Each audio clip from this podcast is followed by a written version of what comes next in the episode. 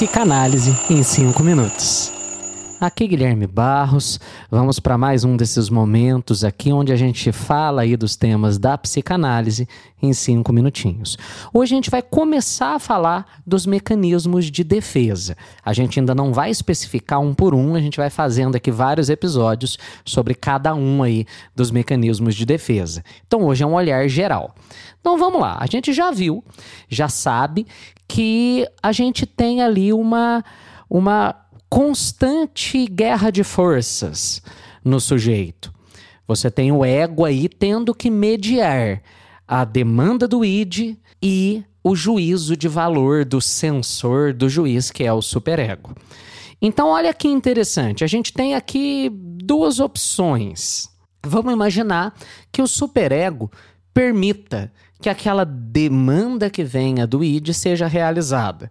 Então há um acordo equilibrado e o ego permite aquela demanda do, do id ser realizada. Ok, quando isso acontece, tá tudo bem. Mas vamos imaginar que o superego não permita que aquela demanda do id seja realizada. Aí o ego tem um trabalhão. Porque o ego vai ter que fazer o quê? Ele tem ali duas opções. Então vamos pensar: se a demanda do id é muito grande, o ego vai ter que procurar uma alternativa, uma opção para ele aliviar essa demanda. Porque, veja bem, já que o superego não permitiu aquilo, a, aquela demanda do id ela não vai sumir. Ela até tende à repetição, ela vai continuar pulsando. Para resolver isso, o ego pode se utilizar de um mecanismo de defesa. E aí ele vai, sim, a gente vai ver em, outra, em outro episódio, mas ele pode usar uma repressão, uma negação, ele pode projetar, ele pode deslocar, ele pode sublimar. Para quê? Para tentar aliviar um pouco dessa pressão.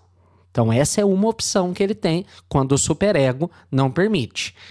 A outra opção é o seguinte: vamos imaginar que o superego tente reprimir aquela demanda, mas ele não tem autoridade suficiente, ele não foi assim tão, tão juizão ali, tão potente ao reprimir.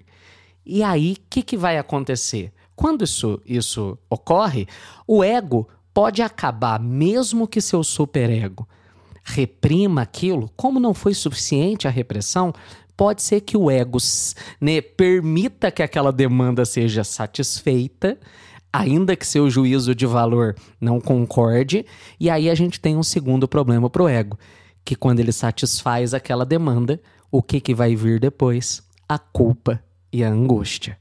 Então, olha que situação complexa a situação do ego quando o superego é, se, se, se rejeita, se coloca de forma contrária a, ao id.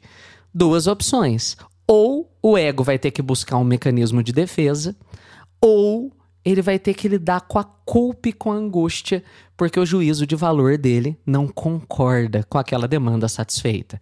Então, por isso que a gente diz que é no ego que a psicanálise vai fazer seu trabalho, para que a gente consiga se reposicionar frente a essa luta de forças. Vamos imaginar um exemplo. Pensemos que tenha lá um traço de personalidade egoísta num determinado sujeito e o superego rejeita essa, essa questão, esse egoísmo, ele não quer aceitar esse comportamento em seu juízo de valor. Então você tem duas opções, né? O ego pode começar a projetar nos outros características egoístas, negar essa característica em si mesmo, seria um mecanismo de defesa. Por outra parte, pode ser que ele ceda aos comportamentos egoístas trazidos por essa característica e, ao se dar conta, seja tomado por uma angústia, por uma culpa, ao se ver de forma diferente do que o juízo de valor do seu superego.